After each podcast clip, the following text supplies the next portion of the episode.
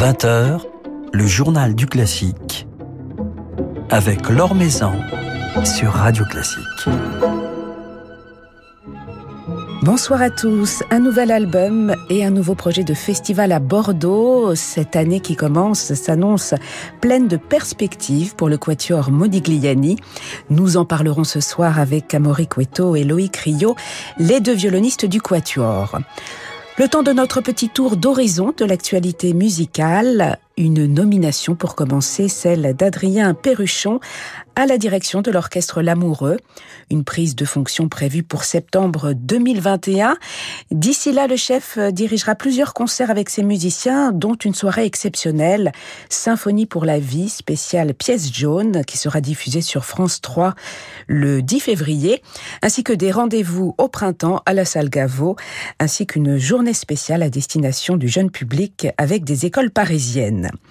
Je me réjouis de cette collaboration et à cette occasion de porter la musique sous toutes ses formes et au plus grand nombre, a déclaré Adrien Perruchon, annonçant sa volonté d'aborder un large répertoire et d'accentuer les actions à destination de la jeunesse. La jeunesse auprès de laquelle est engagé Philippe Jarouski, aux côtés de Geneviève Laurenceau, Christian-Pierre Lamarca et David Cadouche, dans le cadre de son académie à la scène musicale. Académie Jarouski qui vient de lancer son appel à candidature pour sa prochaine promotion qui comptera 25 jeunes talents âgés de 18 à 30 ans dans le cadre d'un parcours d'insertion professionnelle et puis 25 jeunes apprentis de 7 à 12 ans désireux de commencer l'apprentissage d'un instrument. Les inscriptions se font en ligne sur le site académiejarouski.org.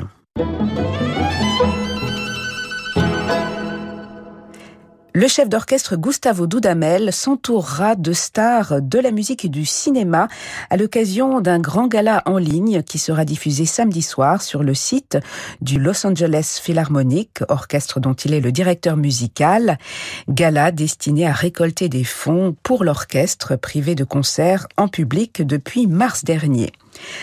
Icons on Inspiration, l'inspiration des icônes, tel est le nom de ce spectacle en ligne auquel participeront à distance Julie Andrews, Nathalie Portman, Katy Perry, le rappeur américain Common ou encore la pianiste Yuja Wang. Nous voulions créer un événement qui honore ce sentiment d'espoir et de connexion Pouvoir partager la scène avec ces extraordinaires icônes culturelles est un rêve et un privilège, et pouvoir interpréter certaines de leurs musiques préférées est un cadeau, a déclaré le charismatique chef vénézuélien, qui dirigera à cette occasion des pages de Tchaïkovski, Stravinsky ou encore Mahler. Ce gala sera accessible en streaming jusqu'au 6 mars. Philippe Gau vous en dit plus dans son article publié sur le site de Radio Classique.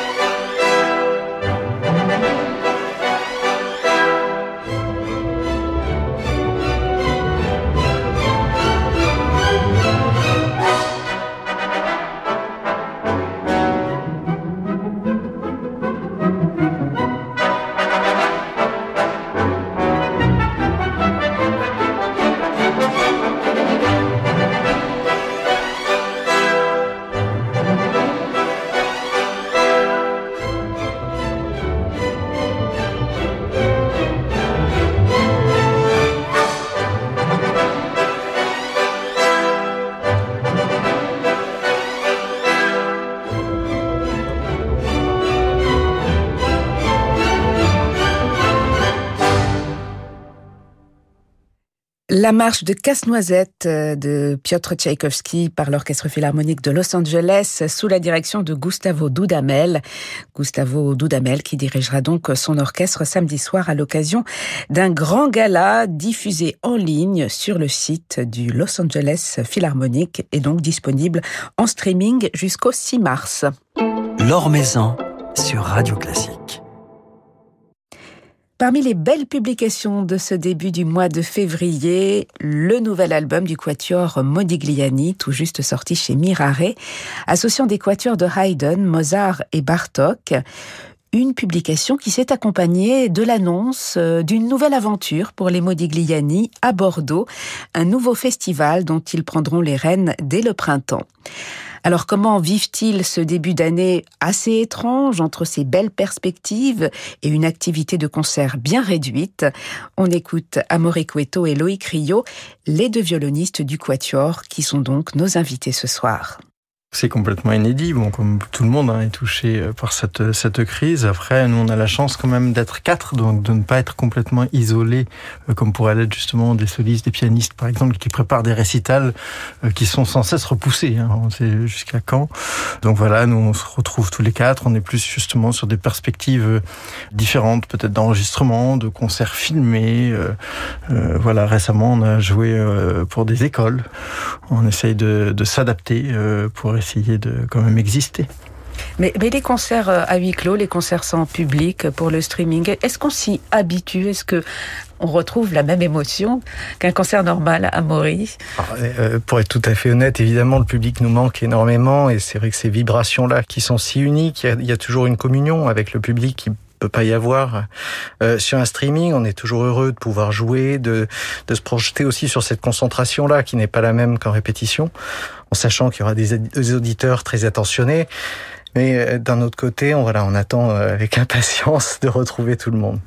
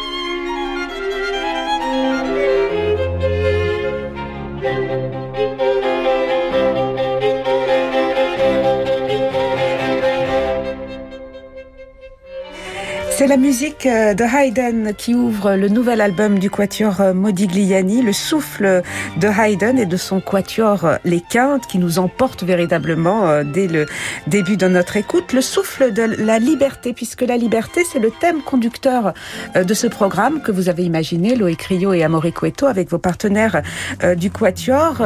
Un thème qui réunit ces trois compositeurs que sont Haydn, Mozart et Bartok.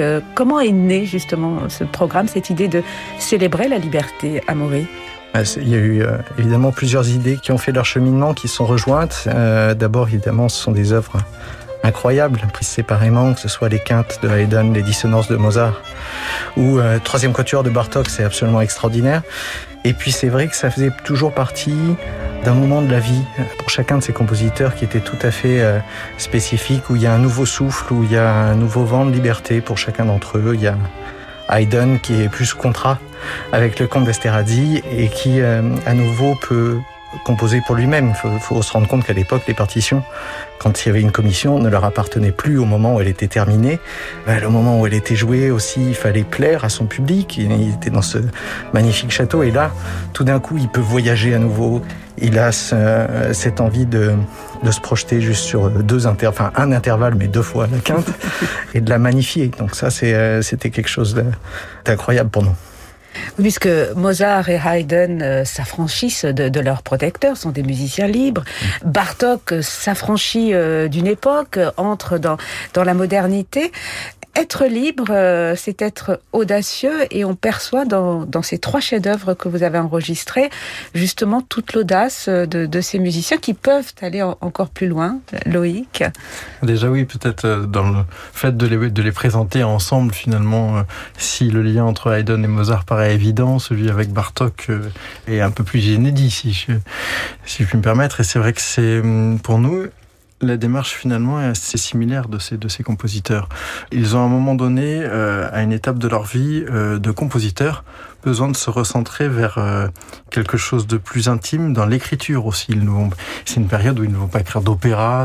Mozart, on sait que c'est sur, sur ces quatuors-là, sur ces manuscrits, donc pas sur celui des dissonances, mais sur, sur ce recueil de, six quatuors dédiés à Haydn, justement, qu'on voit des, des, des, des ratures, des fautes, des reprises, qu'il s'est repris ce qu'il n'y arrivera plus jamais euh, par la suite et ce qui n'y était jamais arrivé auparavant. Donc on sent quelques, non pas hésitation, mais il y a eu une introspection d'une certaine manière. Amaury parlait du, du quatuor euh, des quintes de Haydn. C'est voilà, avec le minimum de matériaux, comment réussir à faire tenir euh, toute une œuvre. Et puis chez Bartok, on a on a aussi une période d'un compositeur qui n'a plus composé pendant quelques années, hein, presque deux ans, et qui finalement va, revenir par l'écriture du, du quatuor. C'est tout un langage de musique multiethnique qu'il a collecté un peu partout, qu'il a fait euh, sien finalement, qu'il a essayé euh, d'universaliser au travers d'une écriture un peu plus occidentale entre guillemets. Et donc euh, finalement, c'est un quatuor qui va même être créé aux, aux États-Unis. Il est quand même, je dirais, sur ce quatuor-là, sur une forme assez, assez classique, simplement, où il a incorporé toute cette recherche, comme disait Loïc, ethnique, folklorique, qui était si importante pour lui. Et c'est ça qui a fait aussi qu'il s'est arrêté de composer. C'est après la, la, Première Guerre mondiale, il y a eu un, un redécoupage des pays. Sa, sa, sa ville natale n'était plus dans son pays, donc c'est quelque chose quand même de terrible.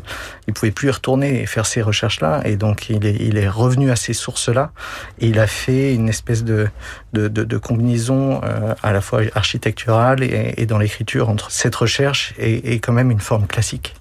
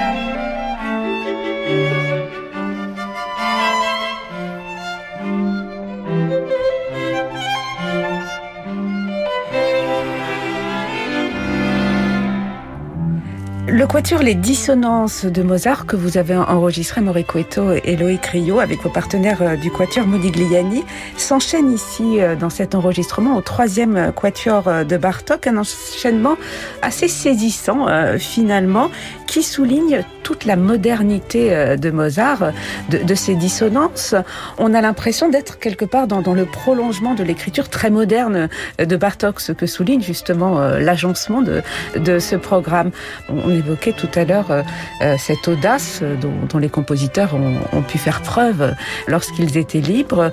Ces, ces premières mesures euh, du, du Quatuor Les Dissonances, c'est incroyable. Oui, elles ont fait couler beaucoup d'encre. Tant et si bien qu'au 19e siècle, certains euh, euh, musicologues, euh, certainement pas très avisés, essayaient même de les corriger finalement. Mais euh, aujourd'hui, oui, elles prennent toute leur magie et c'est vrai que c'est assez saisissant. Même si on réécoute le, le, le, tout début de ce quatuor de, de Bartok, on a une entrée qui est assez similaire finalement.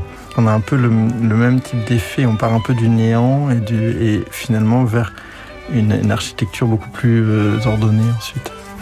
Alors Haydn euh, et Mozart sont les grands compagnons de, tous les quartettistes, donc j'imagine euh, du quatuor Modigliani. Haydn était au, au programme d'ailleurs de votre premier enregistrement sorti il y a quelques années chez euh, Mirare.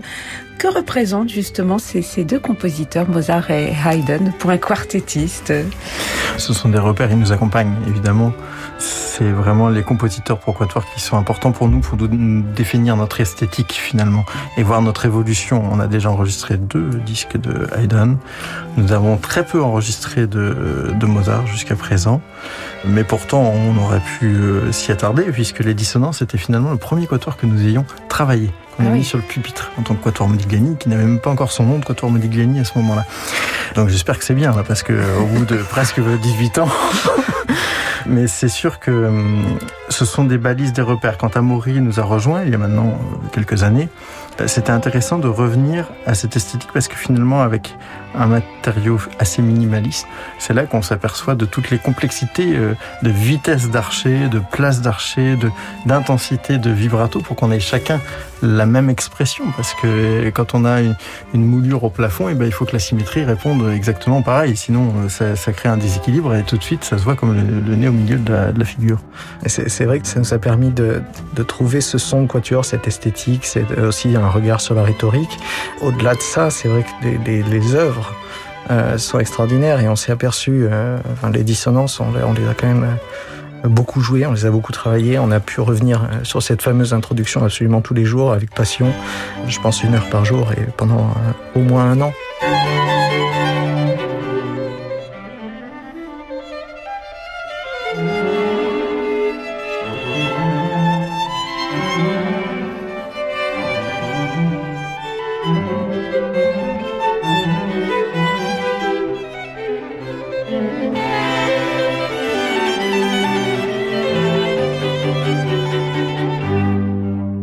Alors, euh, Amaury Cueto et Loïc Rio, on vous retrouvera comme on a l'habitude de le faire euh, cet été à Evian pour les rencontres musicales d'Evian que vous co-dirigez avec euh, vos deux partenaires du Quatuor Modigliani. Ce sera votre dernier été en tant que directeur musical des rencontres musicales d'Evian puisque vous allez vous épanouir à Bordeaux à partir de cette année.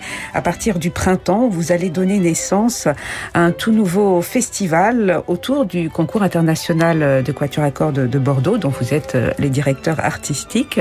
Qu'est-ce qui vous a donné envie euh, d'aller à Bordeaux, en dehors du fait que entre la boisson d'Evian et celle de Bordeaux, il y avait quelques petits atouts peut-être Juste un changement de couleur. Mais Juste un changement de couleur, mais à part cela... C'est un projet euh, vraiment tourné vers, euh, vers la jeunesse. On a pu, euh, lorsqu'on était sur Evian, créer ce qu'on appelait les ateliers et être un peu en contact de cette nouvelle génération de quatuors qui, aujourd'hui, souffre beaucoup de, cette crise. Et pour le coup, je ne sais pas si ça ne... Enfin, peut-être un, sens avec ça, mais le, concours international de Bordeaux nous a demandé de, de, de prendre la relève d'Alain Meunier et Bernard Lumeau qui s'en occupaient jusqu'à présent.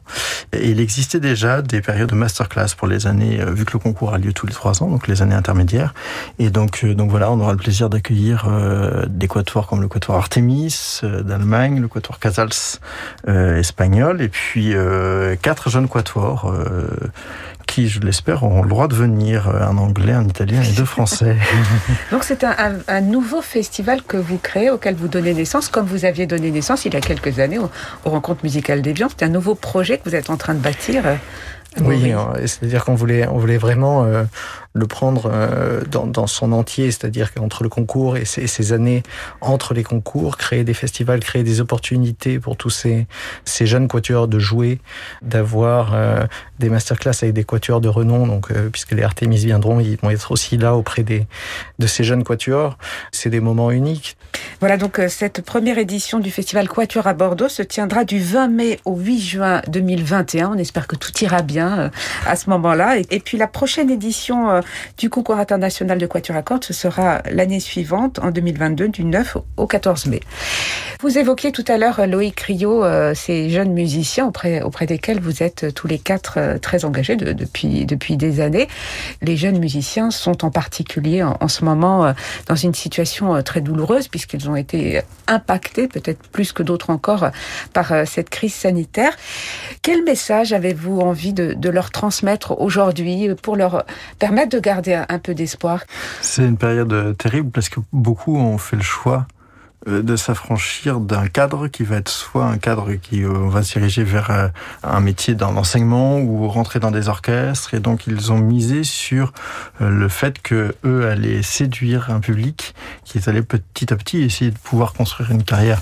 Et aujourd'hui étant donné qu'il n'y a plus de public il faut un peu patienter essayer d'être d'être présent, mais malheureusement aujourd'hui. Euh, d'être inventif, peut-être à travers. Est-ce que le streaming est important pour un jeune? Pour, Bien sûr, mais ils sont, ils sont, ils sont toujours. Euh, ils sont presque en avance sur nous, la nouvelle génération. Ils ont fait trois, euh, ce qu'on appelle les EPK, ils en font trois quand on en fait qu'un. Enfin, ils sont, ils sont évidemment très actifs là-dessus, mais c'est sûr que c'est important pour eux que même des, des petites on parle de petites jauges, hein, on ne demande pas une réouverture de salle, euh, mais, même de jouer devant 10, 15 personnes. C'est là où on progresse également. C'est pour ça qu'on crée aussi autant de concerts sur, sur Bordeaux en parallèle aux masterclass, parce que on a eu la chance, nous, euh, en tant que Quatuor, durant nos deux premières années, de faire des tournées. Les jeunesses musicales de France, on faisait 60-70 concerts par an, des concerts scolaires, des concerts le soir. Et c'est ça qui nous apprend à développer un son qu'on va avoir dans une salle de concert qui n'est pas du tout le même que celui que vous avez dans la salle de répétition. En tout cas, on espère vous retrouver au mois de, du 20 mai au 8 juin à Bordeaux, puis aux rencontres musicales euh, d'Evian cet été, au début du mois de juillet, où les micros de Radio Classique seront présents. Vous êtes euh, à la tête également d'autres festivals, à Saint-Paul-de-Vence et à Arcachon. Est-ce que les perspectives s'annoncent positives pour ces Alors sur, euh, sur ces festivals-là, notamment Saint-Paul-de-Vence, on est plus sur un festival qui est en plein air. Donc j'espère vraiment que d'ici cette fin du mois de juillet, en plein air, on aura quand même le droit. Mais, mais, jouer avec des masques, est-ce que vous jouez d'ailleurs avec des masques? Ça nous est arrivé. Ça nous est arrivé. D'ailleurs, on parle masqué en ce moment. Hein. Lorsqu'on joue en sextoire, par exemple, en quintette, on a joué hein, devant, des, devant des salles vides avec des partenaires quand même. Des... Donc là, on joue masqué. Mais c'est vrai que le quatuor est un peu comme une fratrie. Donc on est un peu entre nous quatre. Et pour Arcachon?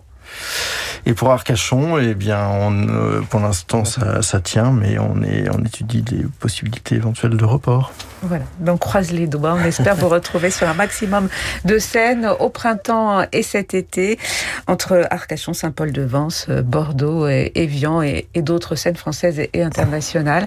Et on se régale avec votre nouvel album qui vient de paraître chez Mirare. Merci beaucoup à Maurice et Loïc Crio d'être passés nous voir et puis vous saluerez vos deux autres partenaires du Quatuor euh, Modigliani. Merci. Merci.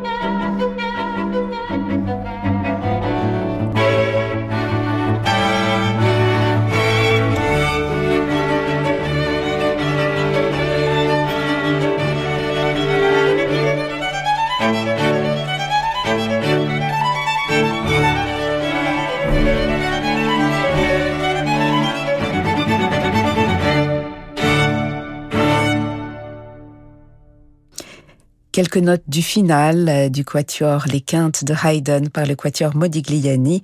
Un nouvel extrait de cet enregistrement qui vient de paraître chez Mirare les Modigliani qui donneront un concert ce dimanche à 16h à Lieu-Saint, c'est en Seine-et-Marne, dans le cadre de la saison des concerts de poche, concert qui sera diffusé en ligne sur la chaîne YouTube des concerts de poche. Voilà, c'est la fin de ce journal du classique. Merci à Lucille Metz pour sa réalisation. Demain, nous serons en compagnie du pianiste et chef d'orchestre Jean-François Esser. Très belle journée à tous qui se prolonge en musique avec Francis Drezel.